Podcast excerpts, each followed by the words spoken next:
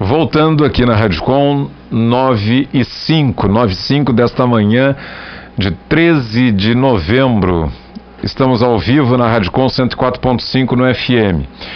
E se você quer se comunicar com a programação da emissora, pode fazê-lo pelo 3222 1571. Esse é o fixo da Rádio Com e também pode se comunicar com a programação através do WhatsApp que é exclusivo da Rádio Com, que é o 999 33 14 64. Repetindo, 999 33 14 64 e acesso também pela internet. A Rádio Com está no Facebook, tem um perfil e também tem a página. E através da página você busca no perfil, no seu perfil do Facebook, busca Rádio Com Pelotas e vai chegar na página da emissora e lá procura o ao vivo com os vídeos e vai nos encontrar ao vivo, como já estamos a partir de agora ali naquele monitor que mostra o interior aqui do estúdio da Rádio Com. Hoje, no espaço de entrevista, neste mês que é dedicado à consciência negra, à reflexão sobre a consciência negra, temos aqui o prazer e o privilégio de receber a Fernanda Oliveira, que é historiadora e também este ano ela é a patrona da Feira do Livro. E é um fato inédito e por isso nós, e por outras razões, nós poderíamos convidá-la, mas principalmente por isso e pela condição de ser uma mulher negra e que está conseguindo chegar num estágio que, na história que nós nos lembremos, não tem lembrança de uma mulher negra que tenha sido patrona da Feira do Livro.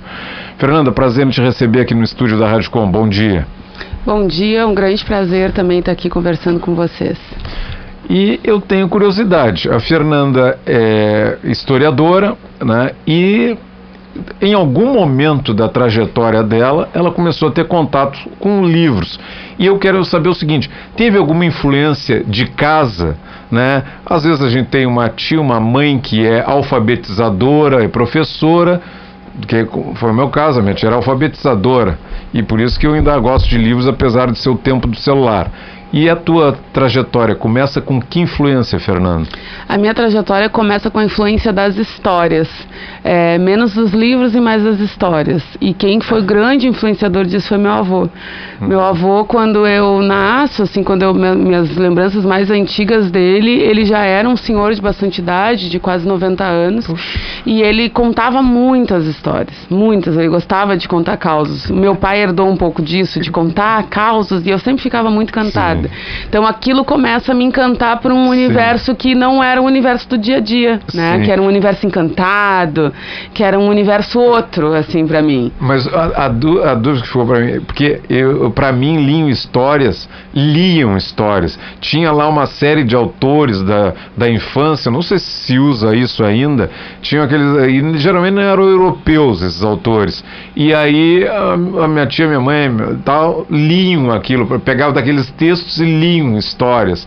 Eu, pelo que eu estou entendendo, o teu avô ele não lia histórias de livros. Era outra forma de se relacionar com esse mundo do, do, das letras. Da, era uma leitura narrada Sim. a partir de, da memória dele. Sim, era isso. O meu avô era o que hoje a gente poderia chamar de um griot por excelência. Hum. Ele contava histórias de um passado, é, ele contava histórias do, como se fossem crônicas do dia a dia. Só que ele contava as coisas sempre com. Ele tinha um jeito peculiar de narrar as histórias que prendia a minha atenção. Então isso é o primeiro, a primeira forma como eu me encanto com um outro mundo que não era o meu, pensando uma criança, né? A gente sempre pensa. Isso com que idade? Isso eu, o que eu lembro do meu avô é a partir dos meus 4 para 5 anos. Então, imagina, para uma criança o universo é muito restrito, é a família, ali deu, né?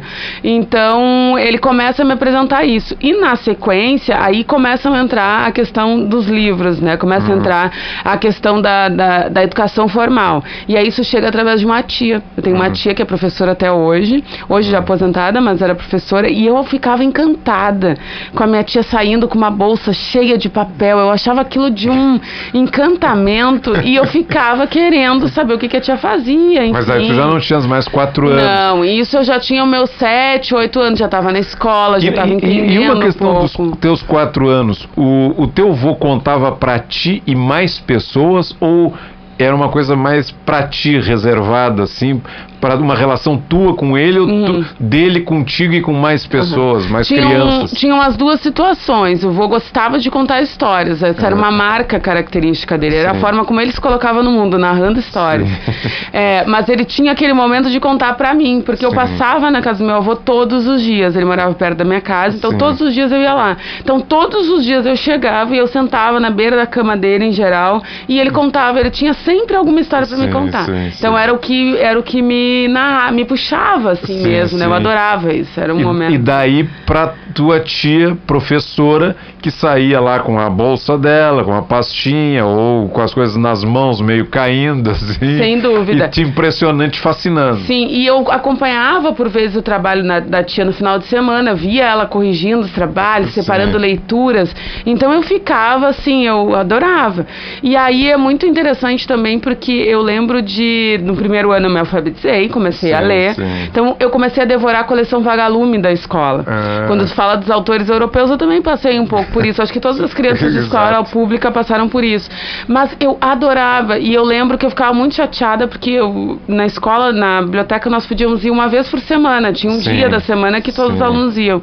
E eu sempre já tinha lido meu livro quando chegava. Então eu, eu terminava e eu ficava esperando, né, ansiosa para chegar aquele dia. E eu amava. E aí eu fazia o que meu e o meu avô fazia, eu chegava em casa Sim. e contava então as, a história para minha família, contava pro meu pai, para minha mãe, pro meu irmão. Adorava, meu irmão era pequeno, recém-nascido nesse momento. Sim, sim. Então eu aproveitava, sentava com ele, e contava e aí Já eu estavas invertendo a lógica do familiar. Tava. Tu de- deixando de ser uma ouvinte para ser uma narradora de Exatamente. E aí eu adorava, aí era o meu mundo. Tanto que eu recordo também que aos 9 anos de idade, o meu pai assinou um jornal local e o meu pai sempre ouvia rádio no horário do almoço. Então ele Ah. ouvia e ele gostava de ouvir esporte. E no intervalo do esporte, ele pedia que eu contasse alguma história. Sim. Em geral era do jornal. Nós Sim. tínhamos um. Ele assinou o jornal, eu adorava ler. Sim. Mas eu tinha que ler determinadas colunas para ele, sobretudo do esporte. E aí eu lia, mas eu criava uma história em volta daquela notícia. E era o meu momento, né? Sim. E, o- e tu- e- e esses fatos todos, onde é que era o teu local de residência, assim, a tua casa do, do teu avô e o teu pai, onde é que vocês moravam? Sim, nós morávamos no Laranjal. Nasci Ah, e cresci Laranjal. no Laranjal. Sim. E aí a minha família do meu pai, minha família paterna é toda do Laranjal. Sim, então a gente sim. convivia muito próxima e meu avô, por consequência, era ali perto também. E o teu pai devia ser um torcedor ou do Grêmio Esportivo Brasil, ou do Esporte Clube Pelotas, ou do Farroupilha. Eu tô sendo um democrata aqui, tu não tô definindo a preferência dele. Eu até posso suspeitar, mas não vou dizer. Meu pai é um torcedor fervoroso, apaixonado do Grêmio Esportivo Brasil. Sim. É, paixão que ele passou para os dois filhos, para mim e pro meu irmão. Sim. E ele ficava, nossa, sempre, até hoje, na verdade. Meu pai é a pessoa que ele liga o rádio para escutar as notícias. E ele todos vai aos eles. jogos do Ele Brasil? vai a todos os jogos, ele é associado Ah. desde sempre. Ele Ah. vai a todos os jogos, fica furioso quando o time perde, acredita que sempre vai ganhar. Meu pai é o legítimo chavante, assim. Ele Como é nome paixão esse dele? paixão.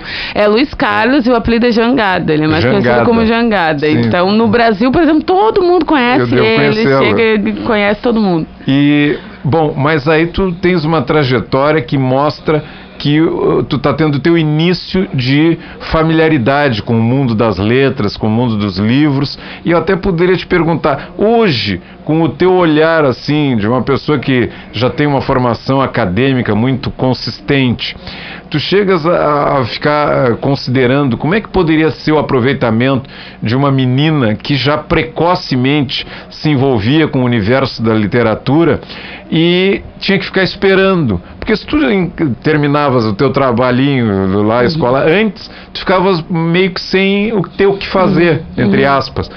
Isso não é um, uma- um pequeno lapso, assim, uma certa insuficiência da formação inicial dos, que não identifica quem tem talentos ou capacidade para certas áreas do conhecimento e deixa aquilo meio sem saber o que que faz? Uhum. Não, eu concordo contigo. Eu acredito em um déficit grande, mas também acredito que isso faz parte de um complexo que tem a ver com a própria estrutura da, da, da escola pública, né? Sim. A gente tem raramente eh, bibliotecários e bibliotecárias bibliotecárias disponíveis nas escolas, em geral são professores que estão Uhum. deslocados.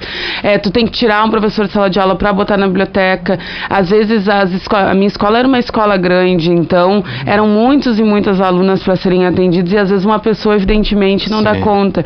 Então, é, eu acredito que esse déficit existe e ele é bem complicado porque Sim. eu acredito que as letras, a literatura de uma forma geral, ela tende a agradar todo mundo. Sim. Difere do, tu- da forma. Tem gente que vai adorar ler, tem gente Sim. que vai gostar de participar de uma roda de leitura. Sim. Né? Crianças, em geral, adoram quando contam histórias. Sim. E aí, claro, tu vai ter que entender qual é a história que chama mais a atenção da criança, mas em geral o universo das letras tende a ser encantador. Então ele poderia ser para todo mundo, mas aí a gente esbarra, infelizmente, na estrutura da escola pública, né?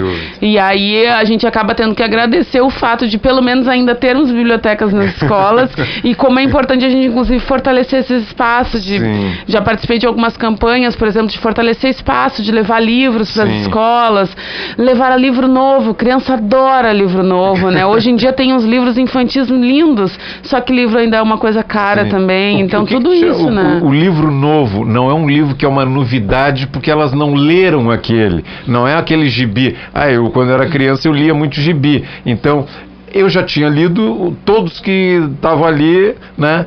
E eu estava esperando o próximo que ia chegar na banca.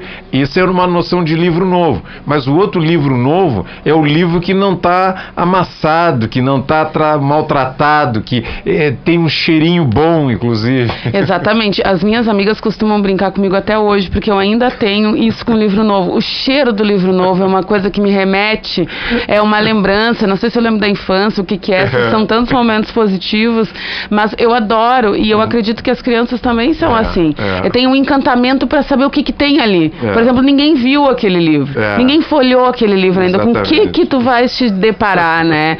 Então acho que tem esse encantamento que é óbvio que tem os livros usados que a gente Sim. lê também, mas o livro novo ele tem esse encantamento, Tem, eu tem. acredito. E talvez por isso ele resista num mundo tão tecnológico em que as pessoas. eh, Eu até já pensei comigo, porque eu acho que quem passou pelo processo de aquisição da leitura. E, não só pela aquisição, mas pelo desenvolver o gosto pela leitura e uma consciência mais tarde da importância que a leitura tem na vida do ser humano, deve fazer algumas coisas politicamente para impactar a sociedade. Eu, às vezes, quando eu tô, eh, me desloco muito de ônibus, do, do- do onde eu moro para cá, para o centro, e eu gosto de estar com um livro na mão, dentro do ônibus, porque a maioria das pessoas está com celulares. E eu fico pensando, será que quem já leu um pouco na vida, que é o meu caso, não deve eh, ter um cometer esse ato político, Fernando? Olha, eu concordo plenamente contigo. E eu sou o tipo de pessoa que quando as pessoas estão lendo, eu sempre procuro ver o que, que elas estão lendo, né? O livro é uma coisa que me chama muita atenção. Sim. E eu concordo contigo. O livro, ele é. Ele é uma. Ele é um ele tem um grande potencial de transformação. E ele te permite a reflexão, que é uma coisa que a gente tem perdido bastante Sim, nos últimos sim. tempos. Eu, particularmente, pelo fato de ser professora, eu tenho algumas tecnologias, né? Como tablet, o próprio celular, que eu carrego, o Kindle, que é um livro Sim. virtual, enfim. Mas ainda assim eu prefiro carregar o papel. Sim. Eu gosto de carregar o papel.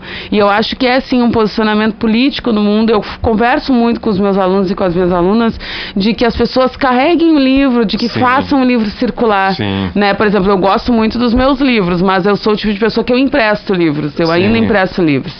E aí, claro, evidentemente anoto, eu digo ainda porque a gente empresta o livro e ele raramente volta. Mas anoto, tenho todo um controle sobre isso e eu penso que é sim um grande potencial de transformação sim. e ele por isso ele tem um potencial político também. Sem dúvida nenhuma. E até porque tu não podes fazer, imagina uma desfeita para tua tia de abandonar os papéis, porque tu vias a tua tia saindo para ir trabalhar com aquele calhamaço, né? Então tu agora só andar com tecnologias até que nem cabe.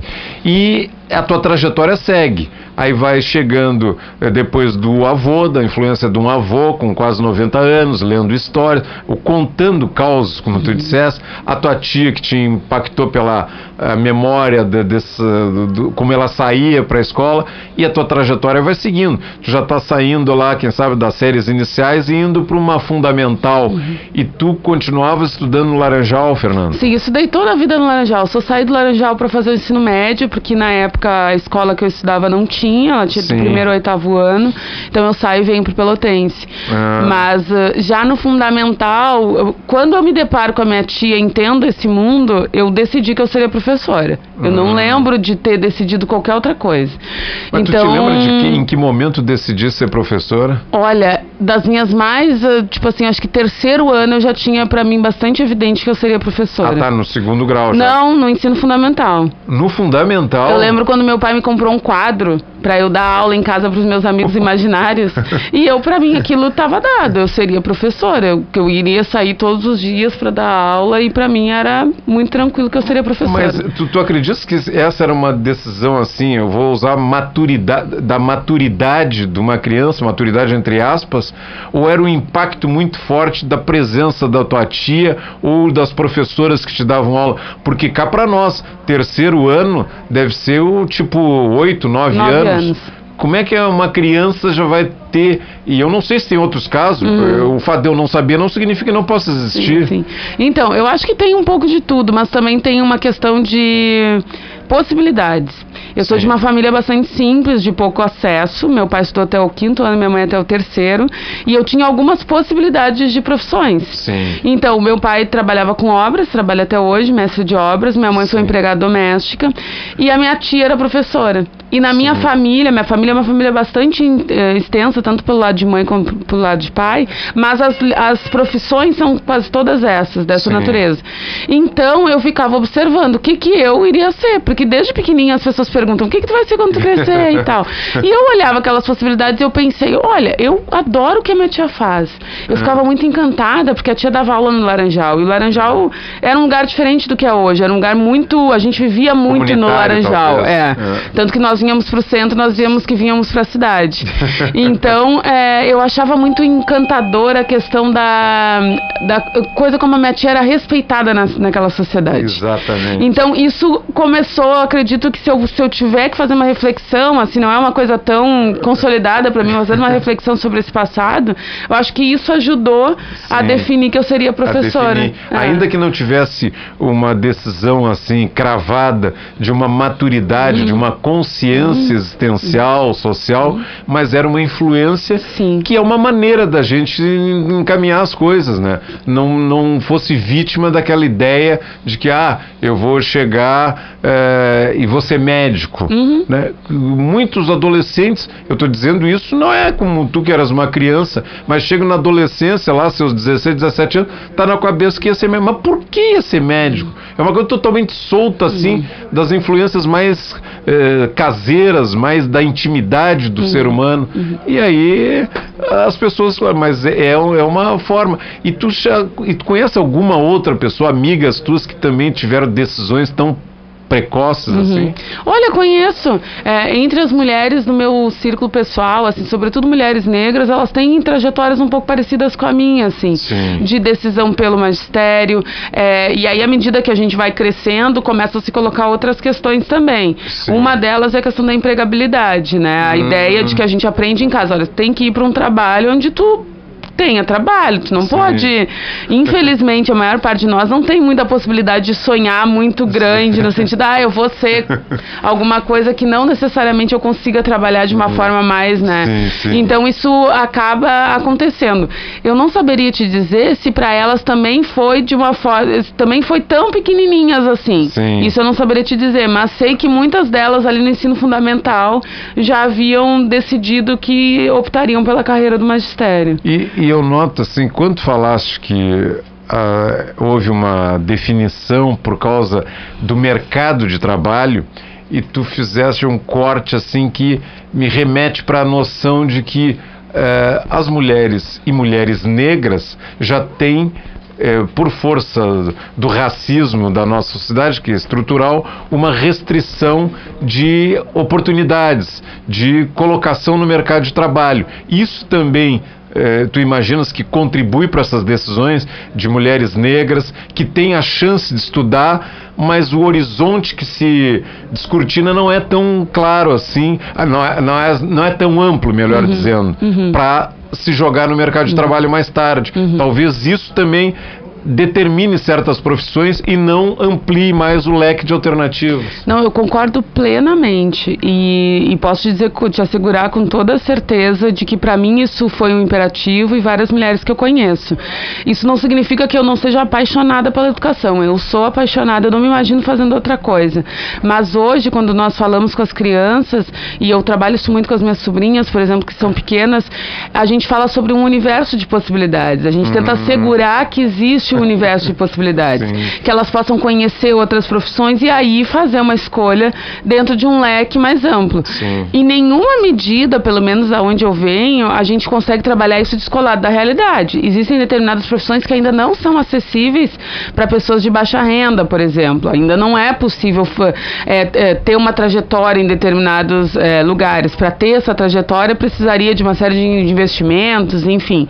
Mas a gente tenta a todo momento assegurar uma pluralidade de opções que não tinha na nossa época. Sem dúvida não tinha. A gente ia para o magistério e eu sei também que faz parte de um legado de mulheres. As mulheres negras relacionadas ao magistério é muito amplo, né? São Exato. várias mulheres, de, de algumas gerações, inclusive, Sim. que me antecedem, né? Sim. Então, é, e eu tenho, né, pela convivência com elas, mas pelo estudo também sobre essas trajetórias, que é uma coisa que eu venho fazendo aí na, enquanto historiadora, é, era para elas também se colocou dessa forma. Olha, preciso trabalhar, preciso trabalhar numa coisa que tenha respeitabilidade, porque não era permitido para a mulher trabalhar em qualquer lugar, tinha assim, Sim. uma série de controles sobre isso. Então tem a ver também com a moral e preciso trabalhar num lugar que tenha serviço. Sim. E professorado sempre teve, apesar de todos os problemas, nunca. Eu cresci ouvindo isso, olha, a professora sempre vai ter serviço. Às Exatamente. vezes o salário não é dos melhores, mas o serviço vai existir. Muito provavelmente por isso, né? Porque era um, um- uma espécie de nicho, de ambiente de, de- de- do mercado de trabalho que não era tão atrativo para segmentos da sociedade que não são vítimas do racismo, a parcela branca da sociedade, etc. Então, é- é- parece que havia uma espécie de concessão, entre aspas. Não, aqui a população negra, mulheres, pode entrar, que esse mercado ele não seria tão disputado. Eu, no, no Brasil, não consigo ver de outra maneira, Fernando. Uhum. Não, e eu concordo contigo. Inclusive, nós costumamos é, identificar isso, quando eu digo nós, um pensamento de mulheres negras que vem se organizando aí na diáspora, costuma identificar isso como dentro das profissões do cuidado, Sim. que é o legado por excelência das mulheres negras. Se a gente vai pensar lá desde a escravidão, a questão do trabalho na casa, do trato com as crianças, enquanto amas, enfim, e aí a gente chega e superpassa a nossa história até os nossos dias. Sim. As mulheres negras têm por, um- por excelência o trabalho no cuidado. Sim. E nas escalas eh, de retorno financeiro mais baixas. Então, por exemplo, mesmo quando eu vou para a área da saúde, que é uma área mais renomada e que tem um retorno financeiro mais eh, substantivo, as mulheres negras a tendência é que sejam, pro- eh, sejam enfermeiras, sejam te- técnicas de enfermagem, sejam auxiliares de enfermagem. Raras são as mulheres que estão, por exemplo, no topo da, da, da cadeia do cuidado, que seria a medicina. Exatamente. Né? Então a gente percebe esse legado que permanece aí Sim. das mulheres negras relacionadas ao cuidado. Sim. Inclusive com uma peculiaridade assim que é estarrecedora, que é o fato de pessoas brancas que, que- querendo fazer um assumir uma condição de pessoas negras para disputar as cotas na medicina aqui em Pelotas. A gente viu isso. Uhum, sem dúvida. Eu acho que esse é o supra-sumo da, da, da forma como o racismo no Brasil ele é. Ele, é, ele, é- ele, é, ele se metamorfoseia e como ele pode ser acessado desde os mais diferentes lugares. Sim, e é maluco sim. a gente parar para pensar que as pessoas podem tentar acessar uma política pública que foi construída tão arduamente para assegurar determinados lugares, as pessoas ainda assim se sentem no direito de tentar eh, desequilibrar e acessar e frau- fraudar, porque é isso mesmo, é uma Exatamente. fraude, né? A gente, Exatamente. inclusive esses casos têm sido judicializados, eh, fraudar uma política que é para garantir que numa turma de 60 alunos tu tenha 10 e quando tu tem 10 cotistas é um ganho fenomenal, Exato. porque a gente tem várias turmas de, de, de medicina que ainda nem tem, nem chegam a ter os 10 alunos cotistas negros. Exatamente. Nós estamos entrevistando a historiadora Fernanda Oliveira, patrona da Feira do Livro deste ano aqui em Pelotas. Agora já são 9 e 29 Nós vamos fazer um intervalo agora aqui no espaço de entrevista da Rádio Com, no programa Contraponto, e a seguir voltamos. Nós, eu, eu tenho a impressão que a trajetória da Fernanda, pela a cronologia e o roteiro que eu estabeleci, assim, de forma improvisada, já está quase chegando no segundo grau. Ela está no, no, acho que hoje em dia chamam de fundamental, tem até um nono ano que não é da minha época e tal, mas nós vamos chegar ainda no Colégio Municipal Pelotense, pelo qual eu tenho grande afeto, porque eu também passei por lá. Claro que eu não era um, um aluno excelente como a Fernanda foi, mas eu passei por lá também. Né? Então, nós vamos agora com José Luiz Moraes ao intervalo aqui na Rádio Com, ouvir os apoiadores da emissora e já já voltamos.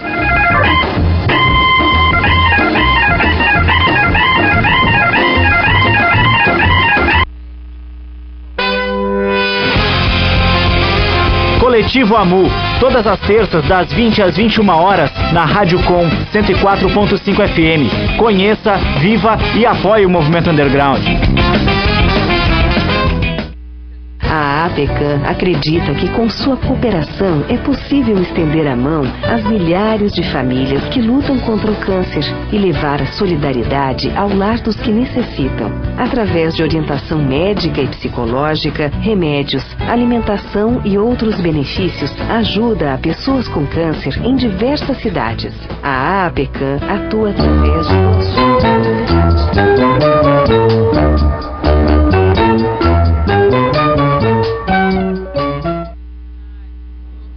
Bancário.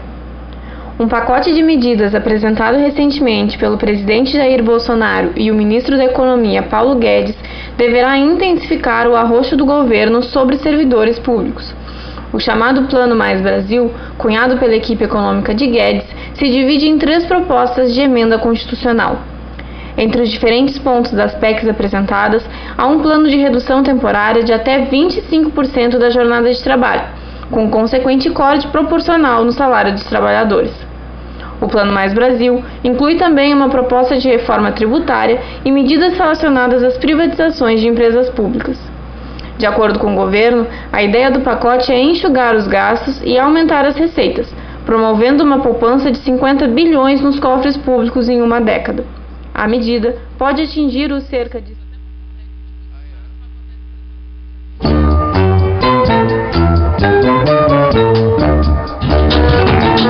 Rádio Com 104.5. Apareça aqui.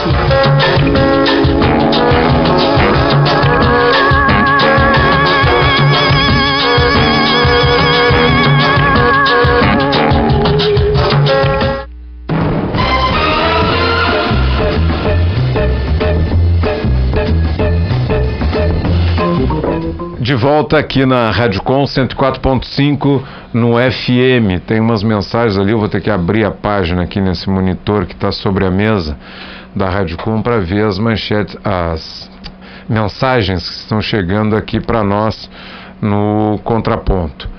E enquanto isso, nós seguimos conversando com a historiadora Fernanda Oliveira, patrona da Feira do Livro deste ano aqui em Pelotas. E falando da trajetória dela, porque, porque o despertar da leitura é uma coisa que, não só pela minha atividade profissional num veículo de comunicação, mas pela minha formação também, sempre me impressionou poder pensar o mundo, refletir sobre e as circunstâncias do, da, da vida em sociedade é, a partir da leitura, que felizmente para mim foi algo que transformou a minha vida. E eu vejo muitas pessoas que não tiveram essa oportunidade, Fernando. Inclusive, tu falaste em certo momento, no decorrer da entrevista, é, de como, quais seriam as alternativas das pessoas para o mercado de trabalho e tal. E eu fiquei pensando, pô, alguém que tem a sensibilidade literária da Fernanda, é, percebendo como a vida dela se transformou a partir da leitura e como tantas vidas próximas da tua ou nem tão próximas que estão no teu campo de observação, tu poderias identificar como sendo pessoas que poderiam ter tido outra trajetória pela capacidade, às vezes pessoas muito inteligentes e não tiveram a possibilidade da escolaridade formal e da leitura, da literatura. Uhum. Não, isso é, infelizmente, é o, eu acho que é o ponto que a gente mais observa ainda, assim, Sim. né? A dificuldade que as pessoas têm de acessar e eu costumo sempre chamar a atenção que esse não é uma dificuldade apenas, única e exclusivamente das pessoas. Sim. Isso tem a ver com toda uma estrutura social que impede, que afasta as pessoas do, do espaço escolar, né? Que, enfim, uma série de questões que acabam se colocando também e que vai é, tornando, vai naturalizando a exclusão das pessoas dos espaços. Então, por exemplo, eu venho de uma família onde a mãe é doméstica e o pai é, trabalha com obras. Para mim isso sempre foi muito tranquilo, né? Os meus tios também tinham a mesma experiência, enfim. Mas eu cresci vendo pessoas que tinham um alto potencial. Meu pai ele é capaz de fazer uma planta de uma casa num guardanapo de papel, né? Eu cansei de ver meu pai receber engenheiros na minha casa e arquitetos para explicar como é que faz a viga tal, porque eles não sabiam fazer, porque a universidade não havia ensinado. Então, se meu pai tivesse, por exemplo, tido a oportunidade de estudar, se fosse de um outro tempo, talvez se fosse o nosso tempo, a trajetória dele seria completamente é, outra. Sem dúvida. E essas são trajetórias que vão se repetindo, mas que a sociedade tende a naturalizar. Isso. E o problema para mim reside justamente aí. O problema não está no meu pai ser o pedreiro, ser o mestre de obras. É. O problema está na sociedade que naturaliza que determinadas pessoas sejam únicas exclusivamente dessas profissões e outras não sejam. Exatamente. E aí eu cheguei a notar aqui uma palavra que hoje em dia eu tenho escutado muito em conversas assim. Eu gosto de chegar nos ambientes próximos da minha casa, onde eu estabeleço relações, né? E eu tenho ouvido muito pessoas brancas usarem a expressão vitimizar-se ou vitimização. Isso está bem dentro de, desse, dessa pergunta que eu te formulei e tu respondesse e o que tu falasse me levou a trazer uhum. essa palavra aqui, vitimização. Uhum. Eles acham que as pessoas negras quando estão querendo denunciar o racismo tão, ou as dificuldades na sociedade, estão se vitimizando. Uhum. O que, que, tu achas disso? Eu acho isso um completo absurdo e a gente precisa falar disso de uma forma aberta, né? A gente precisa é, falar de racismo nomeando que ele aparece, que ele existe, porque a gente precisa falar de estrutura social. Quando a gente fala que o racismo é estrutural, determinadas pessoas não entendem o que significa falar que é estrutural. Se falar que ele é estrutural significa falar que ele perpassa toda a estrutura social e que o racismo cria problemas. O racismo cria o problema do negro. Não é o negro que é o problema da sociedade, é o racismo que cria o problema do negro. E aí ele faz com que as pessoas achem que quando as pessoas denunciam, elas estão se vitimizando.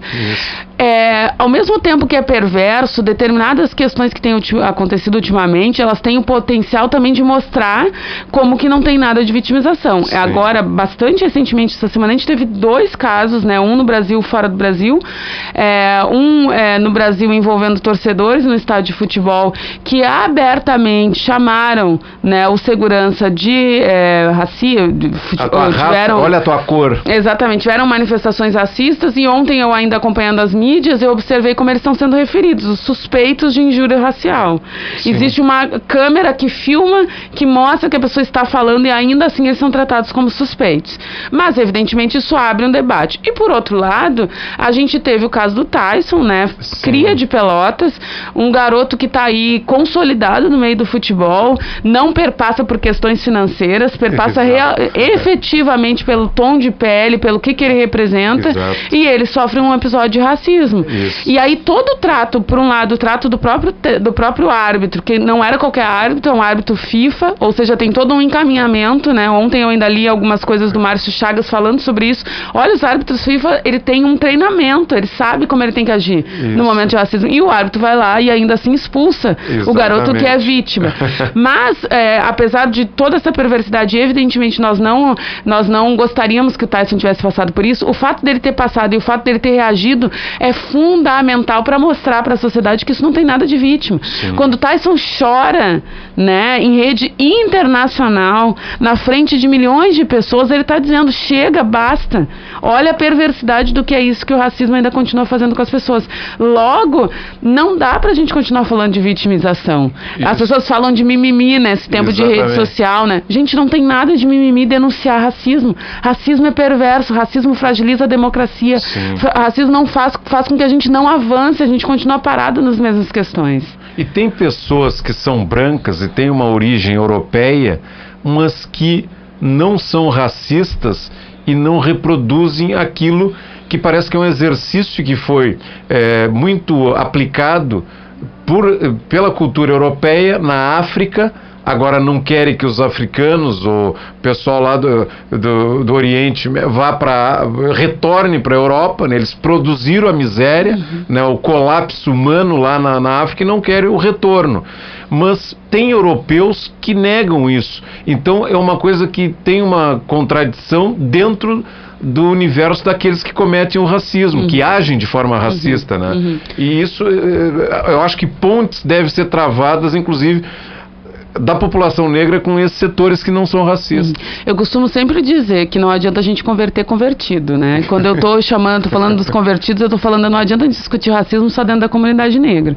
A gente precisa discutir racismo na sociedade de uma forma geral Sim. e as pessoas brancas precisam discutir sobre o que a gente vem denominando de branquitude, que é entender quais são os privilégios da brancura. Sim. As pessoas precisam entender que o racismo é um sistema complexo. Ele beneficia algumas pessoas, que são as pessoas não negras, e ele prejudica outras pessoas que são as pessoas negras. Isso. Se a gente não tiver condições de falar abertamente sobre isso, a gente vem falando, por exemplo, de letramento racial, as pessoas precisam entender que existem palavras que são racializadas. Algumas dessas palavras têm conotação negativa, outras têm conotação positiva, outras dependem do tom, uma série de questões.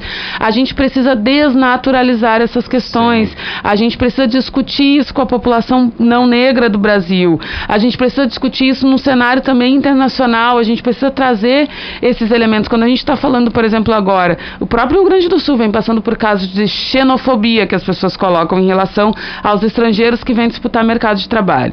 No entanto, quando esses estrangeiros são não negros, essa xenofobia não acontece. Ou seja, essa xenofobia acontece, acontece, mas ela vem colada com racismo. Sim. Ela vem colada com racismo quando eu estou falando de pessoas não brancas. E aí eu estou falando Sim. do pessoal que vem do Oriente, eu estou falando do pessoal que vem de África, eu estou falando de pessoas negras, eu estou falando de pessoas de pele mais pigmentada, que se diferenciam na sociedade Isso. que vão acabar tendo é, uma resistência dessa sociedade. E essa sociedade precisa discutir sobre si. Sim. Precisa discutir por que, que é tão. por que incomoda tanto. A gente não pode continuar jogando para baixo do tapete. Exato. As pessoas têm que ter condições de discutir, colocar os argumentos na mesa. Aí a gente talvez tenha condições de, de, de desconstruir essa estrutura mental que prevalece aí. E eh, só não falamos por solidariedade, eu sempre me encarrego de incluir os indígenas, que são uhum. massacrados na nossa uhum. sociedade, Fernando. E mas nós estamos na tua trajetória escolar. Já chegamos aí pela oitava, no, nono ano. Não sei se tu pegasse o nono ano, não. e, mas passaste por aí e seguiram as boas influências da leitura na tua formação. Uhum. Tu ainda no Laranjal e já quase terminando o ensino fundamental para ir para o Colégio Pelotense. Uhum. No sexto ano eu tive aula de História da Grécia. Foi minha, minha paixão. Nossa, a professora era maravilhosa. Eu sempre costumo dizer isso. Eu tive professores de história muito bons, que também ajudaram muito para que eu, então, definisse para onde eu iria. No Laranjal. No Laranjal. Como é o nome da tá aí, a professora? É, a professora Patrícia. Não sei se ela ainda dá aula, mas era professora Patrícia de História, lá no Edmar Fetter. E aí ela ensina a Grécia e eu começo a me encantar. Só que algumas coisas me incomodavam, porque eu não me percebia naquela história. e eu já tinha essa ideia. Porque era isso, eu fui criada numa casa com histórias meu avô contava histórias, então eu digo, como que eu não me vejo nessas histórias? Cadê? Cadê a história minha? Cadê a história do meu avô? Faltava alguma coisa. Só que eu, né, enfim, fui seguindo, fui Sim. seguindo. E aí, quando eu saio do, do ensino fundamental, eu saio do Laranjal, porque aí não tinha mais ensino médio, Sim. no Laranjal não tinha, tinha que vir para a cidade.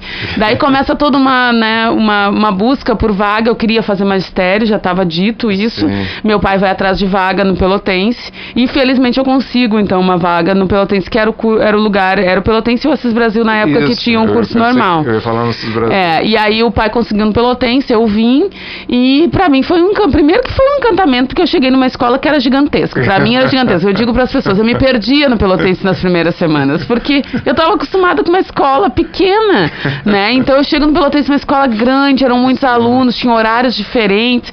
Eu, eu me sentia assim, ó, participando de um outro universo. E no Pelotense eu vou ter aula com o professor Arthur, que acredito o professor Arthur sim deve estar aí ainda, era professor de história, e foi a primeira vez que eu peguei uma prova de recuperação na vida. E foi na história. E aquilo não serviu para me desmotivar, muito pelo contrário, Sim. porque eu amava as aulas do Arthur. E ele dava uma aula de história que tinha a ver com reflexão O Arthur vê. dava uma aula, eu lembro da prova, eram duas questões. Eu fiquei apavorada quando eu olhei pra prova de duas questões. sim. Porque eu tava acostumada com provas longas de história. E aí eu não tava acostumada com essa reflexão. Pra mim aquilo era uma grande novidade. Só que aquilo me instigou de tal maneira que eu resolvi que, né, não, eu ia entender aquilo ali, realmente entendi, passei de ano e história virou. Aí eu não tinha mais dúvidas. Com o Arthur eu decidi, eu serei professora de história. No primeiro ano Primeiro do ano do ensino grau. médio, exatamente. Ensino médio. Exatamente, aí, pelotense. aí tu começa a definir mais. Sim. Se já era uma ideia clara para te ser professora, passou a ser qual a disciplina, né? Sim. Professora do quê? Sim. E a história naquele momento, tu definiste no primeiro ano, no segundo e no terceiro anos, só foi reforçar a ideia e tu te encantar mais ainda pela história. Sem dúvida. Que tinha começado pela história da Grécia. Uhum. Imagina, se tivesse conteúdo de história da África, pode ser que tu tivesse te encantado pela história da África. Sem dúvida, sem dúvida. É por isso que eu falo da, da importância de ter de uma pluralidade de acesso. Exato. Pra gente ter um escopo. E eu poderia, por exemplo, ter me mantido na Grécia, não teria problema nenhum. Naquele momento aquilo era um incômodo pra mim, porque eu queria me ver mais as coisas. Sim. Pra mim, a história tinha. Porque era isso, eu vinha de casa com a história do meu avô, que a história tem a gente. Sim. A história pra mim nunca foi uma coisa distante.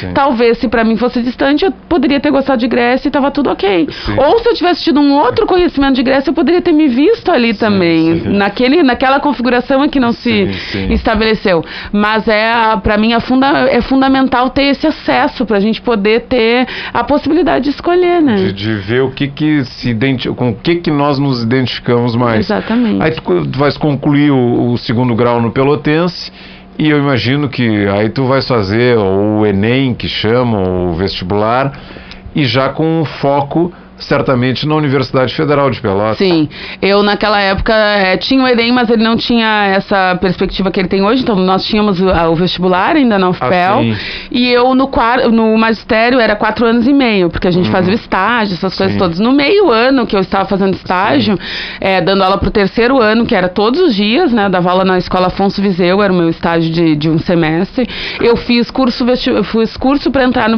na universidade eh, no turno inverso, então eu fazia cursinho, Pré-vestibular. exatamente, fazer cursinho, porque o magistério ele tem também uma questão diferente em relação ao curso Hum. de segundo grau normal, porque a gente não tem todas as disciplinas, a gente só tem no Ah, primeiro ano e depois a gente sim, começa a ter a sim. disciplina voltada para o magistério. Sim. Então eu tinha um déficit grande em disciplinas de física, matemática, Claro. biologia, essas disciplinas mais específicas, e aí eu fui fazer cursinho. Fiz e fiz com foco na UFPEL e foco na FURG em Rio Grande, que eu tinha que ir para uma universidade pública. Para mim isso era dado, não, não ia ter condições de pagar e vamos lá, vamos estudar para passar. E aí eu fiz e foi muito interessante porque em Rio Grande nós tínhamos duas opções. Hum. E eu resolvi então, foi o primeiro momento que eu pensei, tá, mas eh, o que que eu quero de segunda opção? Porque para mim era história. Sim. Né? E era ser professora de história, licenciatura. Eu resolvi então fazer direito como segunda opção. E as pessoas iam assim, como tu vai fazer esse direito segunda opção? Direito tem que ser primeiro. Eu digo, não, história é a primeira e direito é a segunda. Eu fiz o vestibular e passei nas duas Sim, instituições. Inclusive o ponto de corte que eu tinha era suficiente para direito. Tu E só. eu, evidentemente, escolhi pela história e fiquei aqui na, na UFPEL. Sim, e essa hipótese não existia em Pelotas na UFPEL, de dois cursos, assim, era Não, só eu história. ia ter que fazer uma outra entrada. A UFPEL naquele momento, hoje eu não sei se continua assim, mas naquele momento podia fazer duas entradas. Sim. Mas eu preferi, eu decidi que seria história, era a minha Sim, formação. mas eu eu notei também que no- na tua trajetória de segundo grau, tu já no- finalizando o ensino fundamental, tu notando que tu não te vias, que mundo é esse do qual não fazem parte uh, os meus avós, o meu avô, o, meu pai, minha mãe e tal. E, e- e tu já tinhas uma sensibilidade política aflorando. E possivelmente no segundo grau isso só se consolidou, uma leitura política mais crítica da realidade. Porque me parece, eh, Fernando, eu, eu tô, ao mesmo tempo que eu estou refletindo, eu estou encaminhando uma pergunta. Que a nossa sociedade ela padece muito do fato das, de as pessoas não terem clareza histórica e política. Então tu já estava desenvolvendo uma sensibilidade é, política ao mesmo tempo que tu já tinhas uma definição do que, que tu queria ser no, no magistério, professora de história, mas uma professora de história que não está aí para contar só a história da Grécia, para estar tá querendo ampliar o leque. Uhum. Quer dizer, política e história, elas têm uma afinidade, né? Não, sem dúvida, tem. E aí, enquanto tu falavas, eu lembrei muito da, do primeiro momento, assim, isso eu devia ser criança ainda, talvez. Provavelmente lá naqueles momentos que o pai ouviu o, o, a notícia. Primeira vez que eu ouvi o hino do Brasil. Eu perguntei pro meu pai o que, que significava aquela letra né? Brasil, Brasil, o teu sangue é a nossa raça. Eu digo, gente, como assim? O que, que eles querem dizer com isso? E aí o meu pai me disse, o hino, né? O hino do Brasil não é o hino brasileiro, não. é o hino do Grêmio Esportivo Brasil Chavante da Baixada. E aí meu pai disse, olha, é porque, né, a forma como meu pai conseguiu me explicar naquele momento, olha, é porque a população negra, os negros de Pelotas torcem pro Brasil. Porque a gente gosta do Brasil. Sim. A gente não se sente representado pelos outros times. Sim. Então, para mim, a história ela sempre veio colada com um posicionamento político de se afirmar na sociedade. Da mais tenra idade, das explicações mais simples, eu fui só complexificando isso. Mas minha base sempre foi essa. Então, quando eu chego lá no ensino médio, eu vou trabalhar nas escolas, a maior parte dos meus alunos, eu trabalhei nas escolas, uh, a gente fazia estágio nas escolas municipais de Pelotas. E, do e, e periféricas, e só do primeiro ao terceiro ano. Sim. Então, a maior parte dos meus alunos eram alunos e alunas negras. Eu me deparei Sim. com situações muito perversas, difíceis dos alunos. É, alunos que tinham, é, por exemplo, não tinha mãe ou não tinha pai, ou um dos, dos responsáveis estava preso, eu tinha que liberar o aluno sempre em tal dia porque ele ia no presídio visitar a pessoa. Os alunos tinham dificuldades, várias promovidas por questões sociais, né? Então eu, eu pensava, gente, isso aqui é onde eu me vejo, eu tenho que Sim. usar isso que eu tenho, esse poder aqui na sala de aula, Uhum. para fazer esses alunos se verem, se motivar. Então, para mim, sempre veio colado com política, porque os meus alunos brancos tinham que ter a mesma representatividade que os meus alunos Sim. negros. E certamente que esses alunos que eh, o pai estava no presídio, etc., eh, provavelmente, eu estou aqui sem ter um dado, né? mas provavelmente eram maioria de pessoas negras, o pais e mães e o próprio aluninho que estava na escola de periferia, porque a gente percebe no ambiente social periférico de Pelotas uma maciça presença da população negra em precárias, em péssimas condições. Sem dúvida, Regis. Inclusive, quando a gente olha para as séries iniciais, que eram as quais, com as quais eu trabalhava, e ainda é assim hoje, é onde a gente tem a maior concentração de alunos negros. À Isso. medida que vai subindo, esses alunos eles não estão mais lá. Então, isso aponta para o déficit, para o problema da estrutura da educação. Né? Como que a gente precisa estar atenta e atento a esses alunos. Sim. Então, para mim, a história é fundamental. Sim. Porque é o local, é o momento que todos os meus alunos de sala de aula podem se ver Exato. é onde eu posso discutir de uma melhor forma com os alunos. E isso eu já fazia lá quando eu estava no magistério.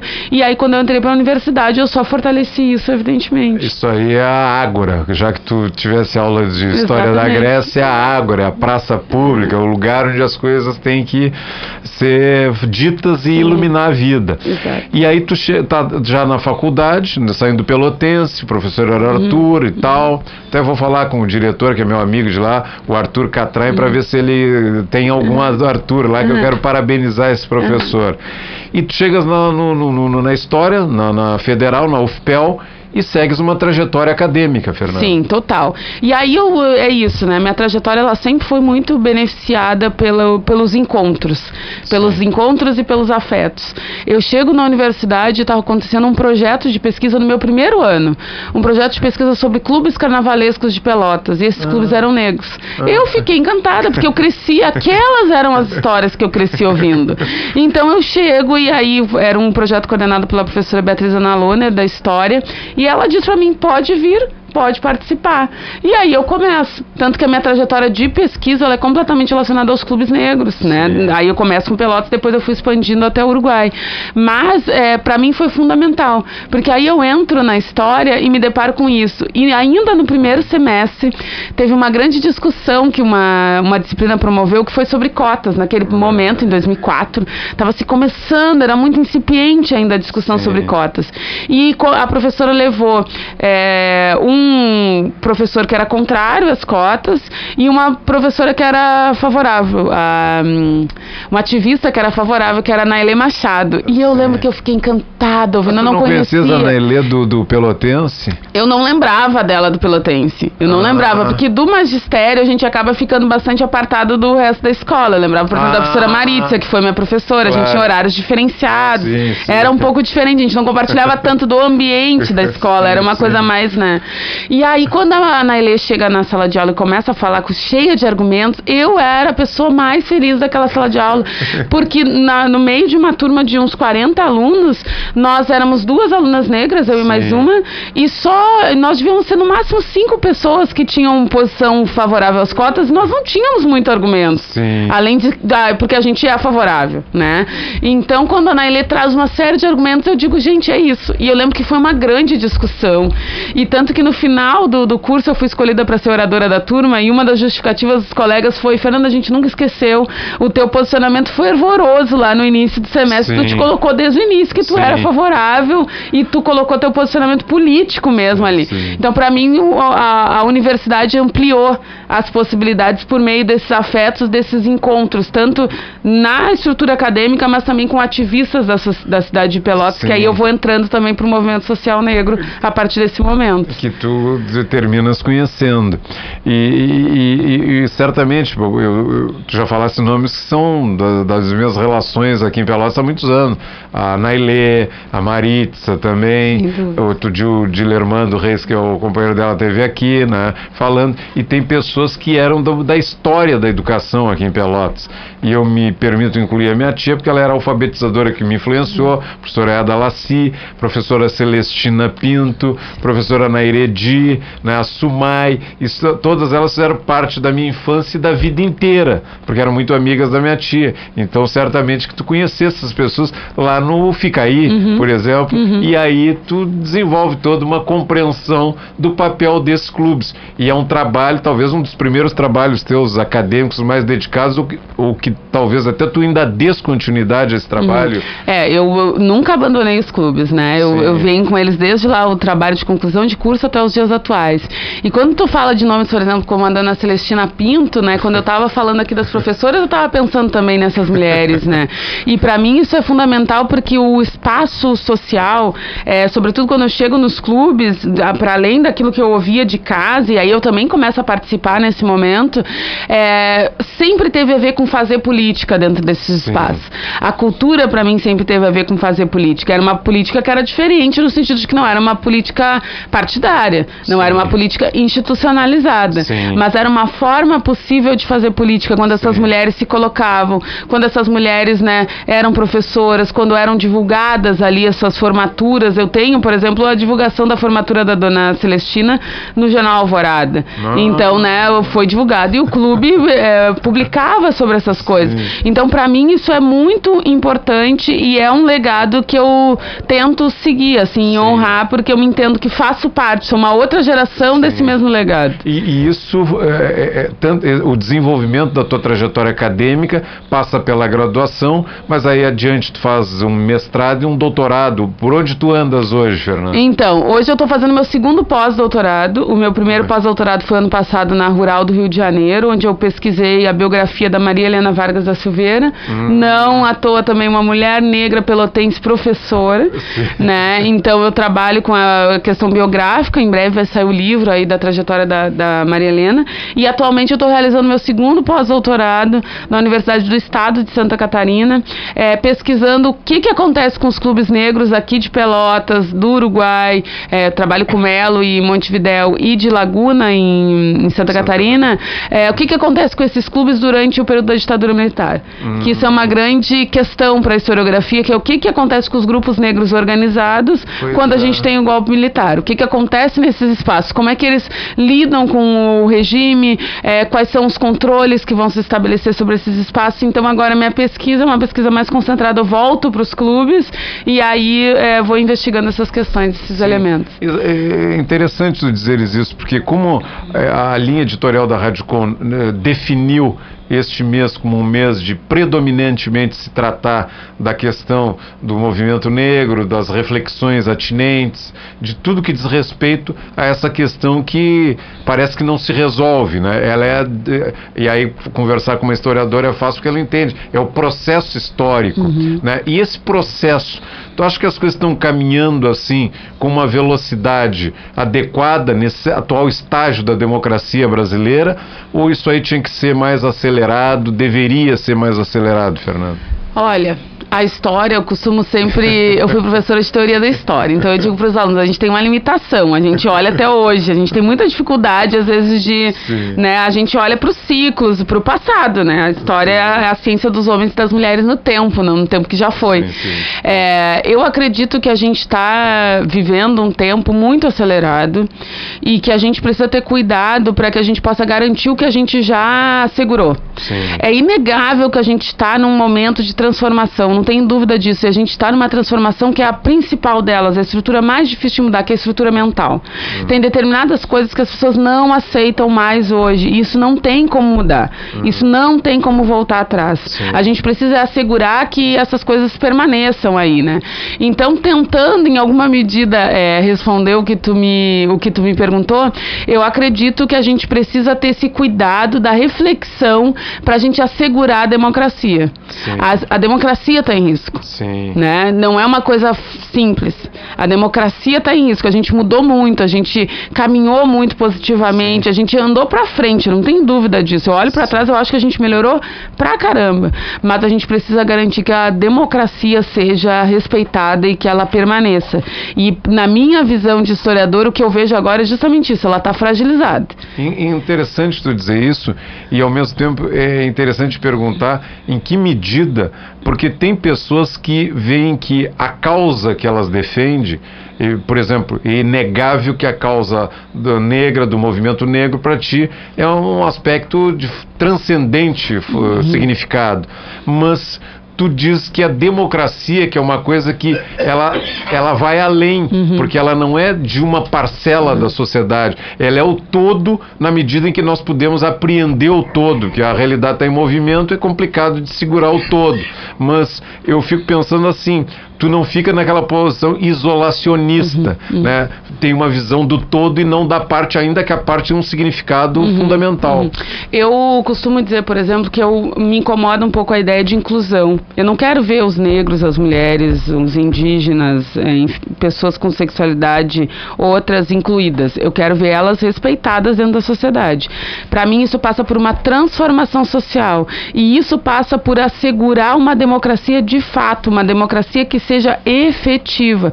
A democracia, na minha perspectiva, na forma como eu entendo ela, ela é pautada pelo fim de todos esses preconceitos. Quando eu falo que uma sociedade sem racismo é uma sociedade mais democrática, é porque ela tem capacidade de respeitar todos os sujeitos. Ela não está só incluindo. Porque incluir o negro significa exigir, por exemplo, que o negro tenha determinadas eh, funções dentro dessa sociedade. Porque o negro está aí, o negro faz parte da sociedade. Na periferia da sociedade, mas faz. A margem faz parte da sociedade. Claro. Esse é o lugar determinado. Eu não quero esse lugar. Eu quero que as pessoas possam ocupar o centro. Eu quero que as mulheres possam ocupar o centro. Eu quero que gays, lésbicas, enfim, possam ocupar o centro do, dessa, dessa, de tudo isso dessa sociedade. Então é por isso que para mim dis- é, importa discutir democracia. Para mim não faz sentido eu discutir racismo se eu não discutir todas as outras formas de discriminação. Sim. Isso pra mim é o que fortalece. Se eu não, por que, que eu acho que a gente caminhou muito? Porque a gente conseguiu co- derrubar várias dessas questões. A mulher hoje faz parte de, ela pode acessar determinados cargos que a gente não podia. Ela pode votar. Isso. Pra, pra gurizada de hoje isso pode parecer uma, uma coisa meio tipo, como assim? Gente, até a década de 30. Foi Getúlio Vargas em 34 que assegura que mulheres podem votar. Sim. Né? A, gente, a gente não tem nem 100 anos ainda de mulheres participando da- de uma cidadania Exatamente. representativa. Então, nesse sentido que quando eu falo, de, eu, eu, eu tendo a falar sobre democracia, porque para mim falar sobre fim de racismo, falar sobre fim de LGBTfobia, de sexismo, significa falar de uma, uma democracia, aí sim, uma democracia que é forte. É, é isso quando eu digo a, a democracia está fragilizada e está em perigo, é porque essas questões estão aflorando cada vez mais. Sim. Elas estão aparecendo. A gente, e elas precisam aparecer, mas elas precisam aparecer para a gente combater, transpor e seguir em frente. Sim. Não para deixar que determinadas questões que eram do passado, como elas estão voltando agora, se estabeleçam. Sim. Tu, está, tu disseste assim, eu nasci para ser professor. Nasci não, tu não disseste isso. Tu, disseste, tu descobriste que tu queria ser professora. Onde tu estás dando aula hoje, apesar desse pós-doutorado que deve te consumir muito Uhum. tempo? Eu estou vinculada à própria Universidade do Estado de Santa Catarina. O Ah. estágio de pós-doutoramento, ele está relacionado com dar aula. Hum. Então, ele, ele possibilita fazer uma pesquisa, a gente, em geral, entra com uma pesquisa, mas a gente é, precisa dar aula. Ele é um estágio justamente para viabilizar que, por exemplo, recém-doutores e doutoras possam desempenhar a carreira docente. Sim. Então, eu trabalho junto lá, eu recentemente saí do UFPEL, estava trabalhando aqui junto à Universidade Federal de Pelotas, mas como eu era é, substituta, a gente tem um período, né, que a gente fica ali trabalhando até o retorno do professor efetivo. E aí agora eu estou relacionada lá diretamente com a Universidade do Estado de Santa Catarina. Apesar desse desastre que tem no Brasil aí, com Bolsonaro e o seu ministro da Educação, Abraham Weintraub, que eu não acredito que vai fazer concurso tão cedo, mas eu tenho a impressão que se eu dissesse que eu gostaria que a Fernanda desse aula aqui na UFPEL, muita gente em também iria junto comigo defender que ela ficasse. E aí culmina com a tua chegada nessa condição, culmina não, é um estágio da tua vida, tu terminas eh, sendo escolhida para ser patrona da Feira do Livro. O simbolismo disso na tua trajetória e socialmente. Olha, o, o simbolismo todo dia ele acaba se mostrando maior do que eu penso. É, o que eu pensei ontem já é diferente do que eu pensei hoje. E eu explico por quê. É a primeira vez que eu desempenho uma grande atividade na minha cidade. Eu sempre participei de grandes eventos, fui chamada para fazer muita coisa aqui, fora do Brasil, enfim. É, mas fazer isso na cidade de Pelotas, ser convidada para ser patrona da feira, que é um cargo que remete sim a uma questão elitista, a uma questão intelectual. É, tem a- as pessoas ainda têm um certo, é, uma certa impressão de que os livros são uma coisa muito de um outro universo. Tem pessoas que não têm esse contato. Parece que o livro é uma coisa quase que um objeto sagrado. E ele é, mas ele é um objeto sagrado para ele ser mexido. É isso que faz É, dele sagrado. exato. É a potência do livro é quando ele é compartilhado. Então, é ter, é, eu tenho essa compreensão de que eu, enquanto mulher negra, nascida e criada nessa cidade, filha de um pai que ainda hoje sobe em telhado para tocar telha e para trabalhar, filha de uma mãe que foi empregada doméstica, tem um simbolismo que é gigantesco porque eu tô com eles aqui, Sim. né? Minha mãe infelizmente não não não tá mais, né? Já falecida, mas eu tenho meu pai, eu tenho meu irmão, eu tenho minhas tias, eu tenho as pessoas que me viram crescer. Tens a memória né? do teu avô. Tenho a memória do meu avô. Ontem, por exemplo, eu estava na feira e foi a primeira professora que me recebeu para fazer estágio no magistério. Vai. E ela disse: Fernanda, eu vi que tu seria patrona, eu tive que vir aqui te prestigiar. né? Então, são, é esse tipo de coisa que, para mim, é, demonstra de como é importante também esse, esse papel de ser patrona, para além daquilo, por exemplo, eu ando, eu vou na feira praticamente todos os dias. Aí os livreiros me dizem: olha, é, para nós é uma honra, porque raramente os patronos vêm aqui todos os dias para né, conversar com as pessoas e tal. Eu vou lá na Praça Cultural, eu sou uma mulher jovem, eu vou, eu escuto samba. Ontem até eh, escrevi sobre, porque vi duas apresentações maravilhosas de gente negra da cidade de- Pelotas produzindo cultura de um nível assim, eh, sabe, fenomenal. Então, é, para mim é um grande prazer eh, compartilhar, andar pela feira, estar com as pessoas. E é isso, para mim é uma dessas responsabilidades gigantescas, mas é uma responsabilidade positiva. E ela é positiva porque eu posso compartilhar com as pessoas que me viram crescer nessa cidade. Sem dúvida. Olha, muito obrigado pela presença aqui no estúdio da Rádio Com. Fernando Oliveira, historiadora. Eu dizendo historiadora, eu estou dizendo bem, né? Porque tu falaste que o teu encantamento é pela história, né, Fernando? Parabéns pela tua trajetória, que tu sigas sempre iluminando por aí e desenvolvendo aquilo que teu avô eh, te despertou, né? Em outras crianças ou jovens, adultos, a- o hábito pela leitura e a necessidade de construir uma sociedade mais democrática, né? Para que todos nós possamos ver bem. Muitos parabéns e a Rádio Conta sempre à tua disposição. Eu que sou grata. Muito obrigada pelo espaço.